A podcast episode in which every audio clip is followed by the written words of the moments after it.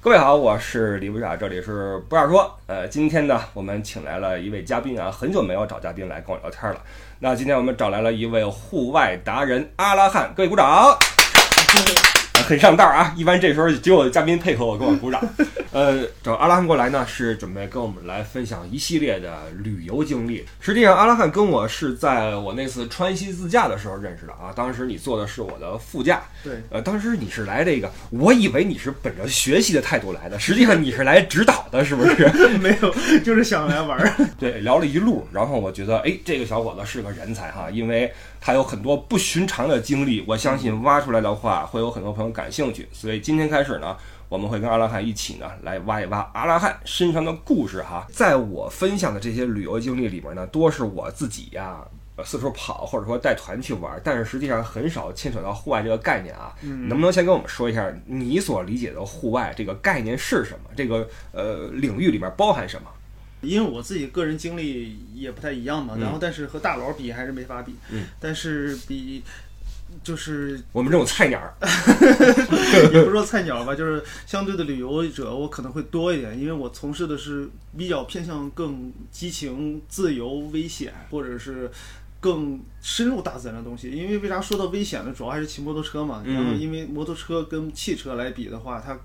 肉包铁，嗯它有一定的危险性。当然，你自己除了你驾驶好你自己的摩托车以外，你不排除别的车辆或者什么交通参与者对你的造成的危险。嗯包括我还有是遇到过山体滑坡，也把我砸过，然后泥石流、坍塌的路面都是经历过，所以还是有一定的危险性。呃，你说这危险，我第一反应是你玩的是你说翼装飞行那种东西，没有， 没那么神是吧没有， ？OK，呃，实际上当时我在跟大家介绍你的时候就说了，这是一位川西高手、户外达人啊，这个星空的仰望者。巅峰的攀登者啊，这个，因为你说了很多格言，在我的这个脑海中一直在回荡啊，嗯人跟自然的关系啊，是人与山的关系啊。说到这块儿，可能大家就好奇了，你跟自然的这种呃关系、这种纽带是什么时候开始的呢？和关系这种纽带，其实最早是我接触摩托车的时候，嗯就是我在没接触摩托车之前，我的人生就是还是哎觉得我要当一个励志青年，我一定要去怎么怎么样的那种人生。但是我接触完摩托车之后，一下把我改变了，嗯我就觉得人生可以有另外一种活法，是我一种想活成自己的一种方式，所以我就开始慢慢的一些一点点的，随着时间潜移默化的去改变。但是我真正跨上我的那个跨骑变档的那种车之后，嗯去了西藏之后，我的人生一下就变了，因为我是最早从贴吧一零年开始，我就去潜水，看大家去如何是。摄影大佬去骑行西藏，拍各种特别美的照片儿，然后还有摩托大佬他们走的那种三幺八川藏线。那会儿一零年、零八年的时候路都不是很好，然后就看着特别那种波澜壮阔或者那种惊心动魄的那种感觉，我就觉得哇，太棒了。但是当我真正意义上的去踏上的时候，我觉得完全是那种特别热泪盈眶的感觉。那我觉得应该这样说，是摩托车挥发了你的一种属性。嗯因为你比如说我，你让我看那些贴吧潜水的话，你给我一辆摩托，可能我也没什么感觉。嗯对但是它成为了你的一个载体，载着你冲向了另外一个世界。是，对吧是，是我我对摩托呀，说真的，无大好感，因为啊， 高中时候嗯我有点喜欢我们班一女生，嗯就是老偷偷的看人家，嗯，结果就是你知道那种情愫是这个藏在心里边的，啊对你也不表达，但是就这个这个心情后来改变了，改变那天发生在一个阳光明媚的下午，啊我们放学了，嗯这个女生，因为我我觉得她应该是一个那种形象的女生，嗯，她居然踏上了一个社会青年的摩托车的后 座， 我刚才就是想的这个她还把手放在人家腰上。 一个黄毛是吧，对对对对对，头发倍儿长，倍儿长，就这样那种的啊，嗯呜就开走了。当时我就觉得，完了完了，就这事儿就放下了。对对对这就是摩托车给我的给我的印象，你知道吗？我之前对于摩托车的车主啊，包括摩托车群体，我也是非常有不 好感。但是真正自己成为了之后，其实每个摩托车的群主大部分大相径庭，都不 OK 一样啊。 OK 像我们喜欢骑摩旅的，出去骑车到处走的那种，嗯根本很少在城市里能见到。我们一般都哦是喜欢山河海，然后嗯那种山川湖海那种感觉，真的和那种在城市里的也还不真不一样。对，因为我听你说过一个细节，就是你平时骑摩托车出门，恨不得都要把摩托车推出小区才对对拧这个，是吧？是呃是还有对，所以人跟人还是不一样我怕打扰别人。对是的嗯，呃，那你这个第一辆踏板儿为什么就就买了呢？这就当时我和另外一个哥们儿，我们俩只是说在校园，我们校园比较大嗯嘛，然后我们说只是上课去代步，然后但是也是 就想买个摩托车而已，然后就汽车。嗯当时是大学，大二对，你就你俩凑钱买了一辆，还是一人买了一辆？ 我我那台车五千块钱，然后我俩各出了两千五。呃，有没有觉得挺拉风的？那会儿没有没有，就是觉得方便。然后那会儿连头盔也没有，护具也没有。啊其实我们那会儿连驾照都没有。 然后在三环下面那块儿，欢乐谷那边儿飙到九十多码，我现在真的我有时候庆幸我是怎么活到现在的。啊！我先问你，那你你是先开始的摩托车呢，还是先开始的徒步这一块儿呢？先开始的摩 托车， 呃，从这个两轮儿进化到直立行走，嗯所以才什么叫踏板儿？你先告诉我。长得和电动车一模 一样，然后只是带了一个排气，哦没有跨膝，不用换挡，给油门就走的那种车。呃，因为我不怎么了解这嗯个这个东西啊，你先告诉我它的坐姿是什么样的？它的坐姿就是这种，呃，因为在我看来啊，摩托车分这么几类，嗯对，它的坐姿不一样，有趴着的啊，嗯撅起来的对赛车啊，对，这是我我们觉得特特可可帅的一种模式了，嗯对吧嗯嗯？还有那种躺着的，就对巡是航嗯就是那那个胳膊比比脑袋高抬的啊， 对，就是当年阿诺好像骑过这样的对，但是我看巡航好多好多老美骑的比他那还夸张，就是那嗯个车把上带好多穗儿啊，对，一圈一身那皮是演示不同的风格而已，啊包本啊什么之类的都不一样。哦那这种车叫什么车？这种就是巡航车，就是巡航复古啊，或有巡航，嗯就是老式巡航，像那个哈雷，包括印第安都是。嗯嗯嗯，你这个你这个踏板就是属于一个中规中矩的一个，就其实实际上都不怎么被人看得上吧？这种车应该。对，就是交警看着你，他都不会 管你的，哦，他都分不清它是是电的还是还是油的。他都懒得看你一眼。啊，那大二的时候你你为了代步买这么一个车，对，啊，这个车就是方便，我下车买菜啊，或者是买东西，往坐坐箱垫儿一打开，往里头一扔就、嗯就完了。但是跨骑不一样，跨骑你一骑上去的时候，它的你的隐形在你的腿中间，嗯，你能感受到震动，你能感受到火花塞或者气缸那些的所有的传递，然后包括路面的崎岖不平，嗯你都能感受得到。但是踏板儿它就不一样了，就是没有那种那么多的激情在里头。你从踏板过渡到你人生中第一辆有正经的、有震动、有激情的摩托车是什么时候呢？呃，二零一八年，那实际上是你大学毕业很久之后的事儿了。对是吧对对，这个踏板一直骑了很久嘛，也没骑 多久毕，业之后就被哥们儿骑走了。 差不多我们就给卖掉 了。那我想问你一个问题，就是你到底是因为摩托车才走上了这个户外之路呢，还是说你实际上一直有着户外的憧憬，所以才置办了一个摩托车呢？嗯，可以说是有了户外的憧憬之后，我才去准备的这个摩托车。那等会儿了，那第二个问题就来了。户外的话有很多方式，你开个四轮车也可以户外啊，为什么一定要弄个二轮的呢？这个其实我也是想过，我说我为什么开汽车，我有无数次机嗯会，我去拉萨或者坐火车、坐飞机，我都我因为很向向往西藏嘛，嗯，然后但是后来我接触上摩托，我说怎么就也不一样了。首先我大学的时候，包括毕业的时候，我是买不起四轮儿的，啊啊哈， 然后一个二轮摩托车能可以带我去走四五百公里，哪怕上千公里，我还是能承受得了。哦，我懂了，所以跟这个经济的状况也有关系。对对能不能这么说？当时你如果你有足够的这个现金的话，可能你就 。对，无尽星会上牧马人不是你这话，很多摩托车一族可能听着不太开 心，感情我们是因为没钱才搞的这一行，是 吧？对，那会儿是我是因为穷，我其他人还是蛮富有的。明白了。那当时你能震动的这个车是什么车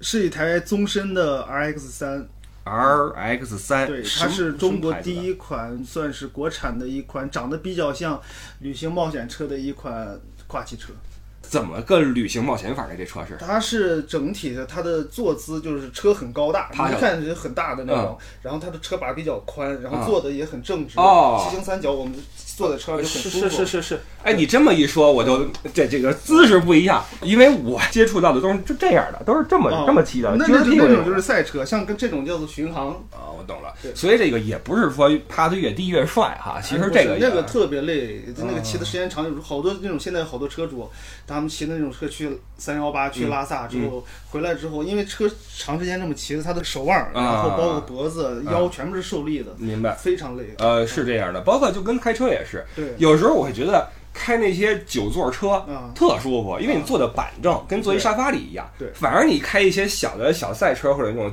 呃就机能比较好的车，坐多了之后就难受了，是是是，对吧？就是这个道理。就是有不同的车型嘛，它是把是很宽的，然嗯啊后坐姿很正，然后后面带三个尾箱。看着很高大嗯，然后油箱也很大，一般能跑个四五百公里，一般的摩托车也就跑个一两百公里。嗯，两三百公里，它这个能跑个四五百多公里，啊它的通过性其实更好，因为像这种我们骑的车，它的离地间隙比较高，它的轮子又很大，然后它能走很多烂路。但是像你刚才说的咱们这种巡航车，它的离地间隙小，它也是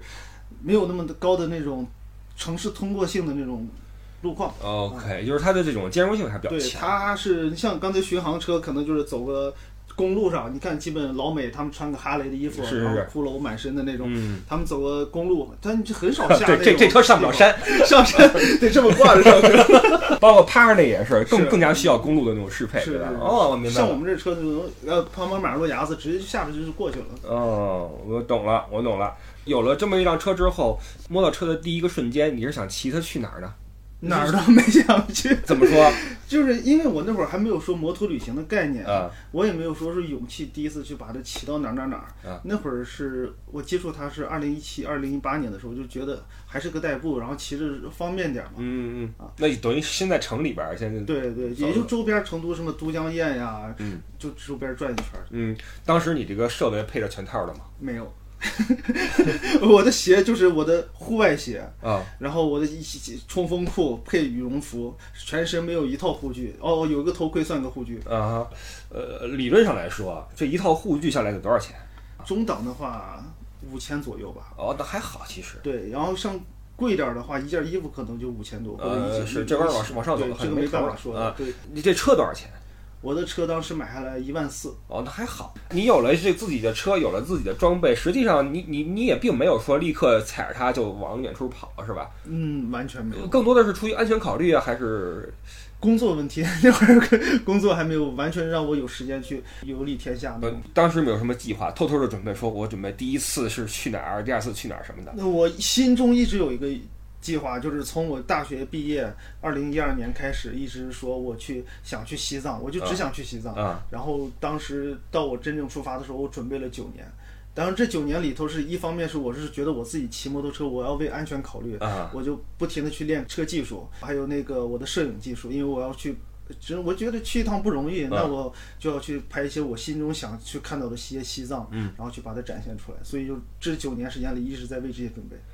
呃，十年磨一剑，你还差一年。早走了一年我。会我会很好奇，因为不都是说走就走吗？你这都摩托车都有了，进藏好像也不是什么难事儿吧？是，然后我的朋友很多，他们大家都在说这个事儿，但是嗯每次一说出行的时候，总有一个人掉链子，然后就没办法出发了。啊、啊，然后但是大家又喜都想去骑摩托车去，而不是说开车、坐火车、坐飞机，我懂所以了。就再等一个契机，就一直没等得来。呃那我再问一个问题啊，关于这个进藏，你的这个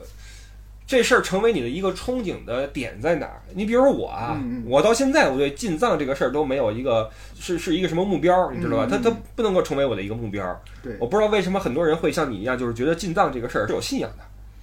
进藏还是主要是来源于贴吧，就是我啊当时是我、我妈当时也是信仰佛教嘛，然嗯后我对佛教的时候，我就是想了解为什么当时那边的人对那个雪山、湖嗯泊。嗯对信仰那么虔诚，愿意去一路去走向三幺嗯八，然后到了布达拉宫那边，我就一直在想这些事情、嗯啊，所以我就想为什么这样子。然后，当然这是出于人文方面的，但是我还是出于风景多一点。嗯，像我像纳木错、嗯冈仁波齐，包括我特别爱的雪山南迦巴瓦。嗯所以我就说，为什么我想去看着亲眼去看，为什么南迦巴瓦是全中国最美的雪山？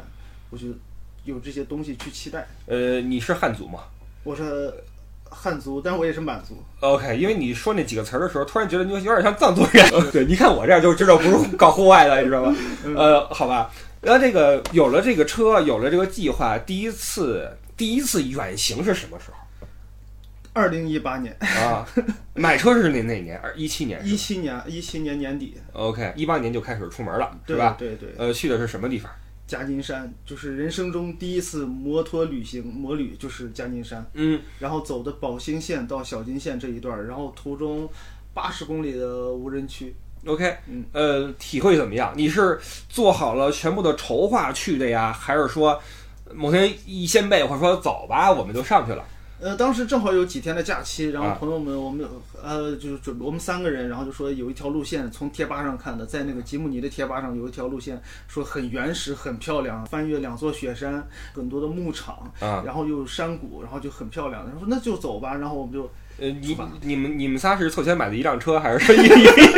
没有没有，我们是各一台车，都是旅行冒险车，我们叫做 ADV。那这个你们仨的车有没有这个等级之分？就是谁车更好，谁车更差？有有有，啊第一台是一台宝马，哦，呃，排量是六五零，然后他的车也是最沉的，嗯然后我的是中间这个排量，我是二五零，后面还有个幺五零，三台三我我以前听过一个词儿叫“幸福一二五”，这这一二五是排量还对是？排量哦，那就 那幺五零就比幺二五多个二就十五，就就好那么一点点，这就加金山去了是吧？对对对，加金山，因为我我们听过这个词儿是红军翻雪山过草地的时候有有这么一个山嗯，，嗯呃，那那你们走的路，我我猜测应该不是什么好路嗯都是非常烂的路，啊，啊，就是全是非铺装路面，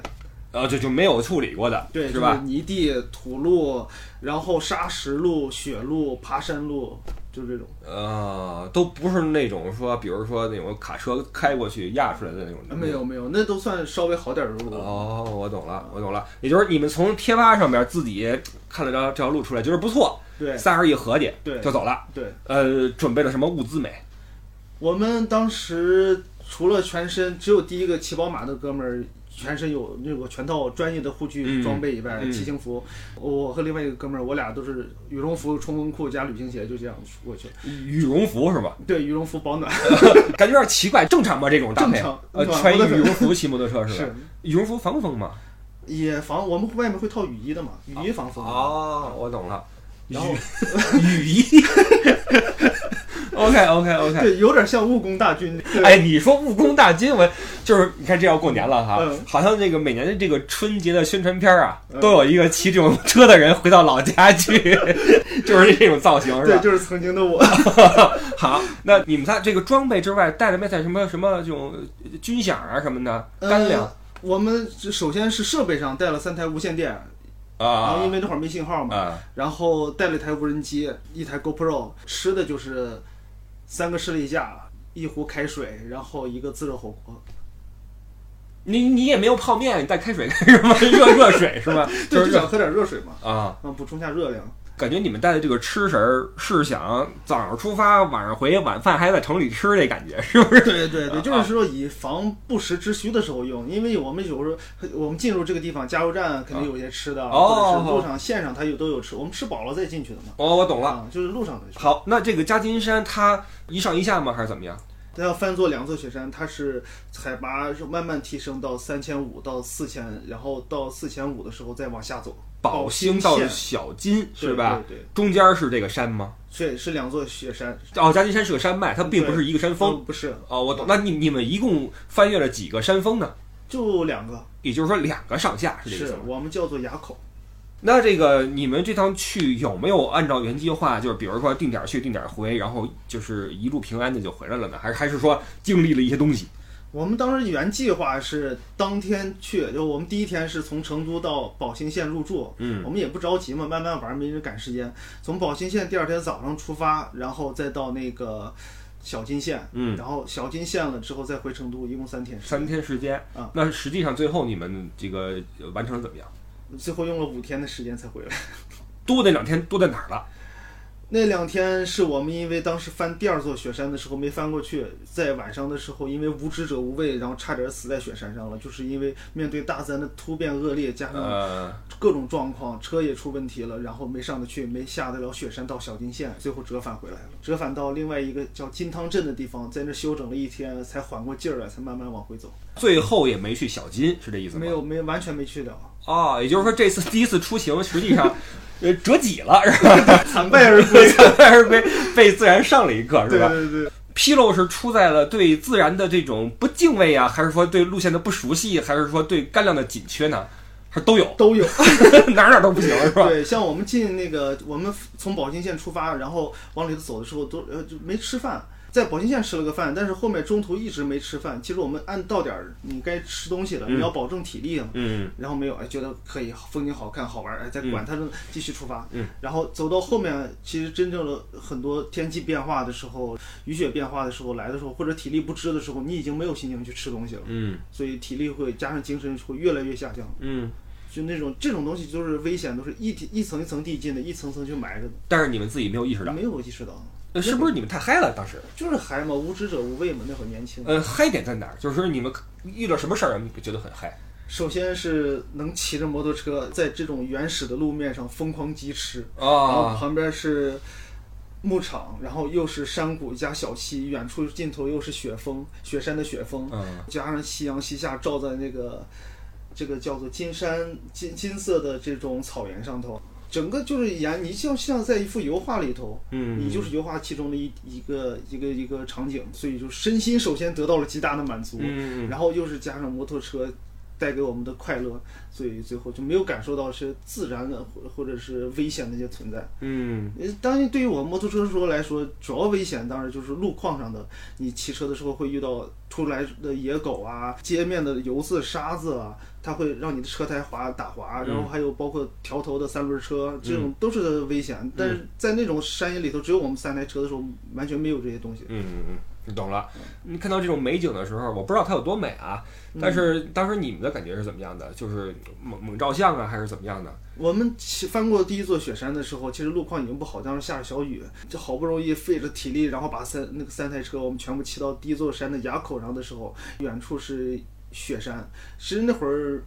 就是觉得哎呀好看，但是没有太多的感受，啊，因为那会儿天气嗯天气也不是很好，因为下雨都是雾蒙蒙的。嗯然后时间是大概下午四点多，直到我们从第一座雪山下来，去往小金县，经过牧场，推开那些牧场的铁门，然后一点点进去的时候，经过的山谷旁边是溪流，开始雪山，它是雪山融水，嗯然后那个溪流都是。特别纯净，嗯还泛着蓝光的那种，嗯可能因为太纯净了吧。嗯我们就一点点往里头走，看着漫山遍野的那种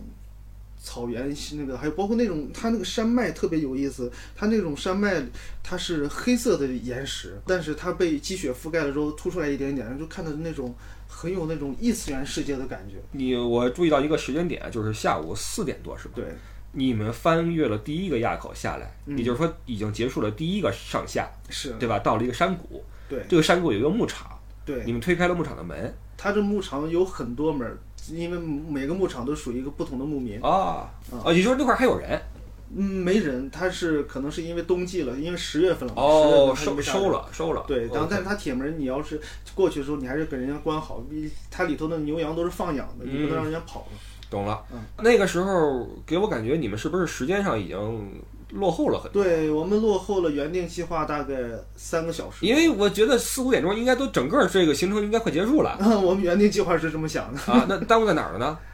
就是玩儿。本来说我们按道理说我们一直要骑行，一直过去到这个点儿，啊然后到这个点儿之后我们休息可能十来分钟、二十分钟，但是有时候一过去了之后，发现无人机起飞不了。啊，无人机起飞不了，是因为气温太低，导致那个无人机电池它启动不了，然后我们就得把它放到怀里头捂热，或者放到哪儿捂一下，嗯哦，OK 然后这么一点点把时间全部浪费掉了。明白了。这个时间的错后给你们翻越第二座山是不是带来了很大的麻烦？就是埋下了一个很深的隐患。因为天都黑了吧？对，天黑了，我们嗯从当时是几月份？十月十八号深秋了嘛，呃，快入对冬了。对，那就气温也低，而且太阳落山也早了。对，我们在进山前的时候，其实当地的有些村民已经说，知道我们目的地之后，他们说你别走那条路啊。他说山的山上的积雪已经十厘米了，嗯你们过不去的，车都上不去。 ，OK，然后我们说我们摩托车，他们还是在那担心。我说没问题，没问题。然后拧着油门就给我们往里头冲 了，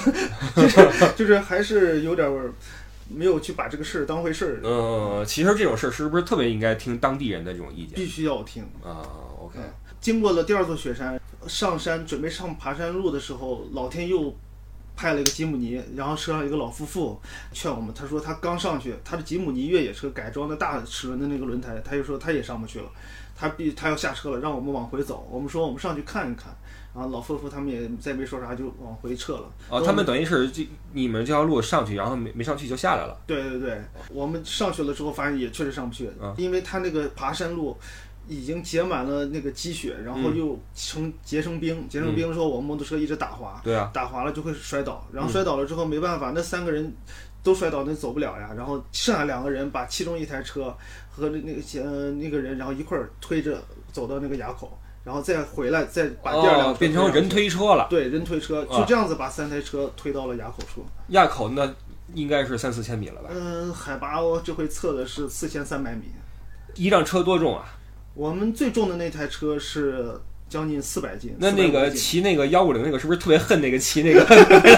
都是推车，我这车那么轻，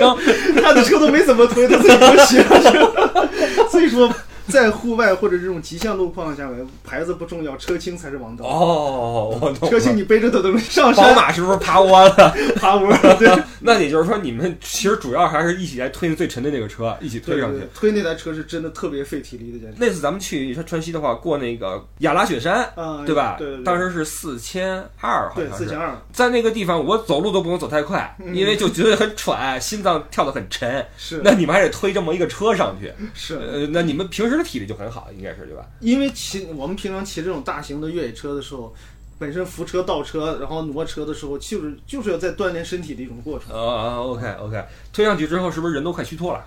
哇、当时头晕犯困，其实当时已经算是高反的一种症状了。对呀但是当时也没有意识到啊哈，啊、然后就觉得失温的状况也没有，但是气温越来越低，然后开始已经有雨夹雪了。到垭口是几点钟？下午的呃一七点钟、七点半的样子。快天黑了吧？对应该对对，当时有没有觉得有点儿瘆得慌嗯没有，还是沉浸在刚才的美景的喜悦中。 ？OK，尽管牧民和那个吉勒尼都说不行了，小兄弟， 不要再上去了，你们还是推上去了，仍然没有觉得恐惧是吧？没有，因为我们在上山的时候，一转弯的时候能看到那个日落夕阳，然后把整个山谷全部洒满成紫红色的那种。那那个光的时候，哇，是真是人间美景记在心中啊！嗯当时就已经沉浸在我这美景，按照咱值了，值了，对 对对，有留照片吗？完全都没有，就是在一骑车，当时已经开始想着赶快赶路了。啊嗯当时手机首先都没什么电了，而且像我当时的手机，因为气温太低了，就掉电特别快，直接关机，嗯然后只剩无线电在通讯了。 ，OK，那会儿骑车也没有说现在像的，现在去摆拍什么东西，嗯就是为了纯粹的一种骑行的快乐。到垭口之后喘口气儿就该下山了吧？嗯，是我们到了山顶上之后，大雾已经起来了，嗯然后能见度一下就是从开始是几十米，一下降到十米，嗯然后降到五米，就是大雾越来越多，然后雨雪越来越大的时候，我才意识到危险。然后山顶上的那个雪就没过小腿，就大概这个位置小腿 OK，OK 膝盖以下。你们怎么还能看到路呢？那都是白茫茫一片的话，它山顶上还是有岩石，它能堆出来一条路，哦你看到的是那个位置。哦 OK，OK，OK 而且前面有一一有一队车族车主已经过去了，困到那个下山的拐弯处了，后面还得遇到他了。哦，我懂了。对，然后我们是在垭口上头，觉得差不多了，呃，拍个照留个念，然后我们往下走的时候，第一台车宝马倒那儿了，嗯倒那儿下山坡大概坡度这么样子吧，六十多度，嗯然后都是积雪，然后越往下雪越深。嗯，他车倒了之后没办法，我们就去过去扶他。过去扶的时候，发现车根本扶不起来，因为你在平地上你扶个这么沉的车，嗯你都已经很费劲儿了，嗯别说这种雪坡的路面了。嗯，那说怎么扶不起来是因为地上滑还是怎么样哦就是滑， ？OK，因为你扶起来的车就会往下滑。哦我你懂就算捏住刹车的时候，它有那个刹车的那个轮和轮胎的摩擦力和地面的雪地还是不成正比，它重量在那放着，哦对加上那个对坡度，它还是会停往下停不，住是吧？停不住的。嗯最后没办法，把车上的多余的所有的箱子全部卸掉，背包全部拿掉，嗯把车在那个坡上原地转向，因为它已经在下山坡上了，对车车头朝向下山坡的，嗯然后车头转向过来之后，朝向刚才我们上山的那个地方，就是垭口的位置，他在前面骑，然后我和另外一个哥们儿，我俩在后面推，但推的时候是雪地太滑，只能。站着突然滑倒，跪到地上，嗯然后但是想站又站不起来，只能用跪着，最后把车推到那个垭口上。那不就回去了啊吗？对，就是回到垭口，因为下不去了。那怎么下去呢？最后最后我们其实当时还有个小事，特别有意思的事情是，我们正在倒在那个雪地里特别惆怅和茫然的时候，嗯有点绝望的时候，嗯下面有一个人喊了一声我们，然后他说喊的时候别下来，啊，当时让我们震惊了，我们这个大晚上就一没见到人，哪来的声音啊？啊最后发现是另外三台复古车，他们骑复古车，就是就是比较轻便的那种，很很很漂亮的那种车型。啊他们硬下，啊，他们车没有我们重，他们硬下车轻嘛，趟着雪下去，最后也下不去了。 OK 困到下山的第一个转转角转角处。啊，上上不去，下下不来。对他没办法，只能把车扔到那儿。后来我还和那个车主还联系上了，他那个车主最后他们一路走到凌晨，走到山下面，遇到一个三轮车主拉花了两千块钱把他们拉到小金县。哦，然后等他们再回来的时候，车上的很多的重要的值钱的装备全都不在了。哦，我想起了那个《战争之王》里边的一个画面， 就是那尼古个拉斯飞凯机， 奇吗对，那飞机落在了非洲的部落里，然后没了一个晚上就被人拆干净了。类似于那种，哦，还有这么这么一回事儿。对，哦，我懂了。但是我有一个疑问，就是你你你说那个车扶不起来，为什么不能就将计就计就把车躺着推下去呢？推不动是吗？一是推不动，你就三个人推推个五六米可以，推个十来米也可哦以，你是这下面你还不知道几十公里。啊、对对对对对对对。那你们回到了亚火上去，要继续往下冲还是怎么样的？我们回到垭口上的时候，我们就当时决定吧，但是因为当时想着把这台宝马车扔到这儿了，就不管了。啊，不是自己的无所谓啊了。然后，但是车主太心疼了，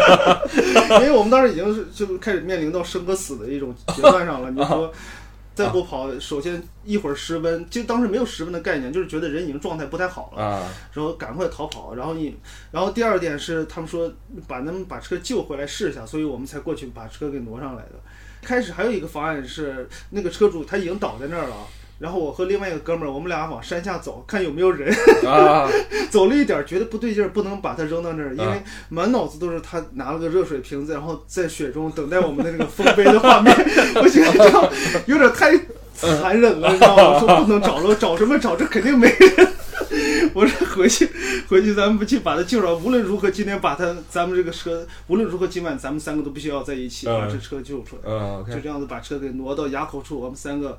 然后就在那商量，说是回第一座雪山，那不行，那万一第一座雪山跟现在一样，气候恶劣，山里的气候一直多变嘛，嗯万一也是雨雪变重了，我们也走不了。嗯，那还有一条小路在分岔口那块儿，但是我们不知道它去哪儿。嗯，但是我们直到后面我们骑到骑出去了之后，才知道那个地方叫金汤镇。嗯，OK，啊，我们骑了五个小时出去，从十二点，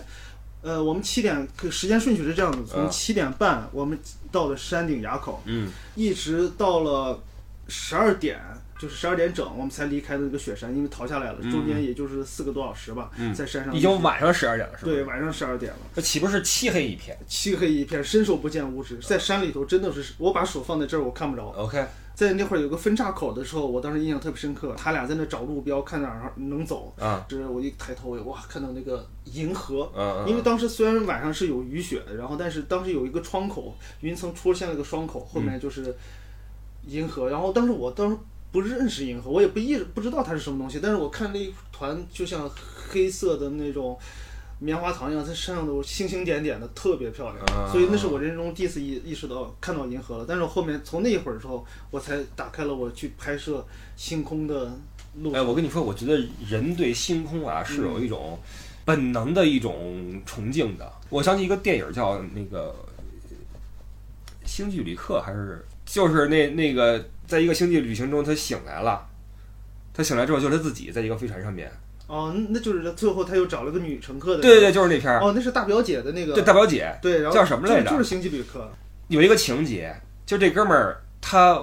受不了了，他在那个里边一个人，他实在是活腻了，嗯他就准备要到太空里边就自杀嘛，嗯然后他突然看到了那个星空，就是那种特别美的星空的画面，就是他第一次看到，应该是他做了一个从那出去了，嗯他瞬间就有了一种求生的欲望，就是他首先是流了一流了眼泪，就是本能的一种对星空的一种崇敬的那种那种感动， 对，然后就立刻有了求生的念头。包括我一直有一个想法啊，我觉得就是如果说进化论成立的话，就是人是从这个人猿什么进化来的话，那么人类所进行的第一秒钟的思考，一定是当时那个人猿在仰望星空的时候进行的，因为那个画面太让你沉浸了。但是我估计你当时看到星空的时候，那种心情跟那个人猿应该不太一样。基本类似于 人员，太智了。对当时你的想法是继续赶路，应该是对不对对？对对， OK，午夜的时分，你们已经下去了。第一座雪山和第二座雪山中间，十二点。但是当时有个问题是我们其中两台车的刹车已经断掉了，嗯，是因为气温太低了，车有时候路面一打滑，它一倒了之后，它那铁是脆的了，变成脆的了，嗯，就两台刹车全都断掉了。哦，啊、我的车和那个宝马的车都断了，我冻坏了，对，冻坏了。气温太低了，然后我们就最后看了一条再建的路，去往的是我们不知道是去哪儿，啊因为它晚上全是那种甘蔗印。前两天是可能这条路土路，然后因为浮土又特别多，加上下了暴雨之后成了泥浆，嗯成了泥浆之后，可能第二天又经过暴晒，嗯，之后它形成了很高的长高度，它得有十公分那种，或者是五公分那种，反正各种形高低的那种车辙印儿。嗯，然后我们摩托车只能在那种车辙印儿里头行驶，嗯所以说我们当时已经身心俱疲，是。就是全身完全没有一点点的体力。当但时是这个全靠士意士志力力架是不是已经吃完了？ 吃完了，对，没得吃了已经啊。然后但是只还是自热火锅还是在， 我们还是最后再把自热火锅在旅店里给拆掉了。 OK OK，然后我们全身就是全靠意志力，就是嗯满脑子什么都不想，就是没有任何想法了，就是想活着，嗯就骑车活着，骑车活着，就是在这种深山里一直下来，全身力气压住那个车头，保证后轮后轮无一直在甩嘛，路是不平的，嗯一直在甩，就这么骑了五个小时到达了金堂镇。你们这一路上有没有想过这个生死这个概念？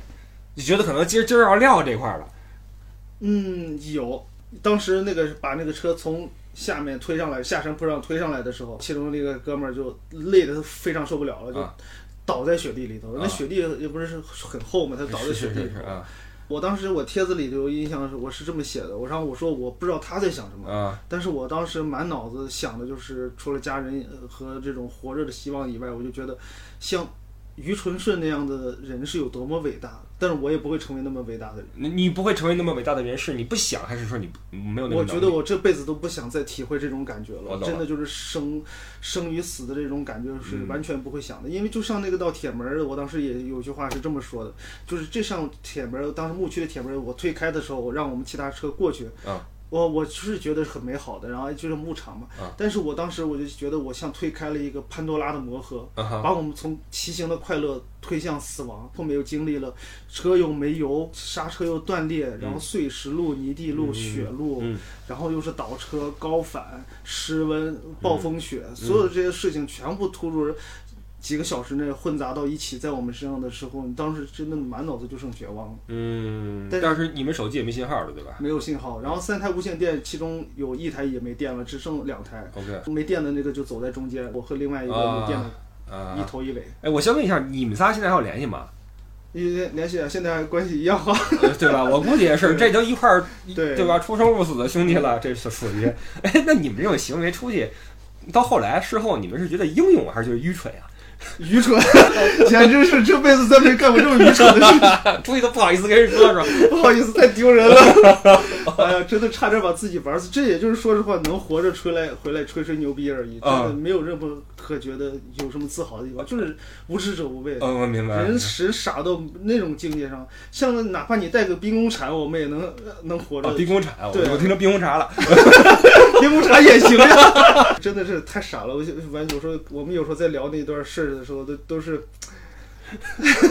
不堪回首是吧？ 正如那个词儿哈，固若金汤。嗯你们到了金汤镇，是不是觉得我靠，这我活过来了是吧？有没有这种感觉？到了金汤镇的时候，我们还是跟行尸走肉一样的，哦因为全身已经没有任何的力气和意志，呃这仅剩意志力在坚持了。啊，然后到了那会儿，看了个女的，哦，赶快住吧。住完了之后，我们三那人个前台也没有人啊。有啊，把老板敲醒了、哦，OK OK，啊，敲醒了我们住的房子里之后，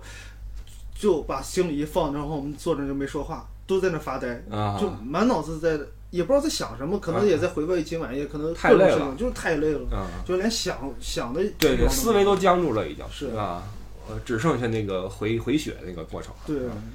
当时是凌晨才到，对吧？嗯对你们有没有睡一觉或怎么样？一睡睡到几点钟？呃，因为我们鞋里头已经全部湿透了，啊因为在雪里头踏的时候，当时进去是雪，后面出来就是水了呀，啊，把雪鞋全部湿透，袜子全部全部脱掉了，放这晾着，赶着躺着床睡。本来想着当时原定计划是要回成都的嘛，嗯然后没想到躺到晚上了，全身还动不了，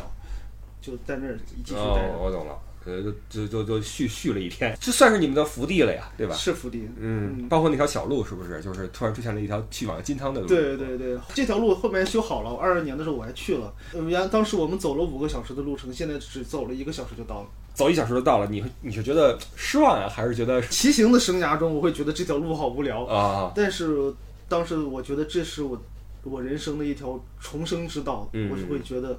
每次经过我当时看过的水电站，还有当嗯天晚上行驶在漆黑的夜里头时候，旁边是那种河流的那种翻响在山谷里的回音，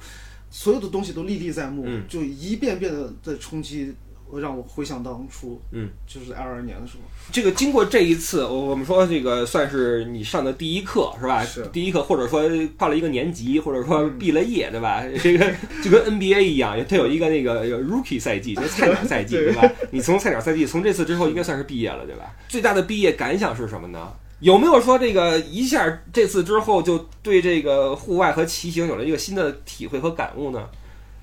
最大的感受就是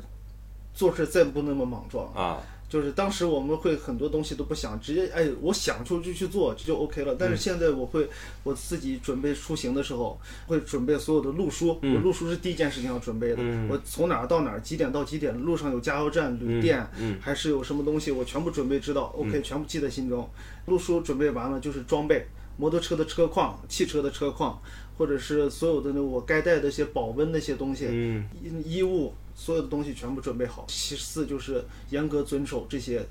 计划实行。嗯几点？早上几点吃早饭？中午吃早饭，呃，午饭，然后晚上吃完晚饭，然后收车、保养车，把装备收拾好，早点睡觉，就这么简单。 OK，所以尽管说你骑的是一个叫旅行冒险车，是吧对？但实际上这个事儿它还是必须要呃非常理性的去进行的。对因为冒险往往代表着热情和冲动嘛。嗯但是实际上你做这个事儿，往往是需要理性去控制它。是，就是你当然也可以冒险，也更旅行。我看那条岔道很美，那啊我今天晚上我就冲进去。啊但是我冲进去的前提是，我知不知道这条路它去往哪里，嗯或者是我车上有没有露营装备，嗯或者是有没有餐食、路餐，我准备好没有？或者是万一这个地方有野生动物没有？这些都是潜在的一些危险因素，或者是这个地质情况怎么样，会不会山体滑坡或者泥石流或者各种问题危险嗯出现，如我才决定要不要走向这条道，不会像原来了，我好看直接又进去了，嗯完全什么都不想。那当时你骑的这辆车 RX 三是吧？嗯对，在这次过后报废了还是怎么样？ 后来卖给我学弟了，闸修好了吗那肯定要学好，不能坑学弟。 ？OK，那后来你是换辆车还是怎么样？对我又换了一台车，排量更大的，啊哈，川崎益寿六五零，骑着它去的西藏。这台车其实真正意义上陪伴我走遍了半个中国的一台车。我先问一下，这次毕业之后，是不是再往后你的这种户外的这种行程就再没有出现过这么狼狈和危险的情况了？嗯，有， 但是没有这么危险了，都是因为狼狈意的。外吧？对，就是因为意外了。 OK OK 啊 OK 这是 OK。不可避免的。当然，这一期我们先聊到这块儿啊，好聊到了阿拉汉这个骑着自己从踏板到 RX 三到这个顺利，不是顺利啊， 坎坷毕业啊。但是我相信之后还会有更多的有意思的故事等着我们啊，包括换了一辆新车之后走了半个中国，这里边也有很多故事值得我们去挖掘哈。那我们就下一期再跟你接着聊，好不好？嗯，好，好的，感谢阿拉汉跟我们的分享，我们就下期再见，各位拜拜。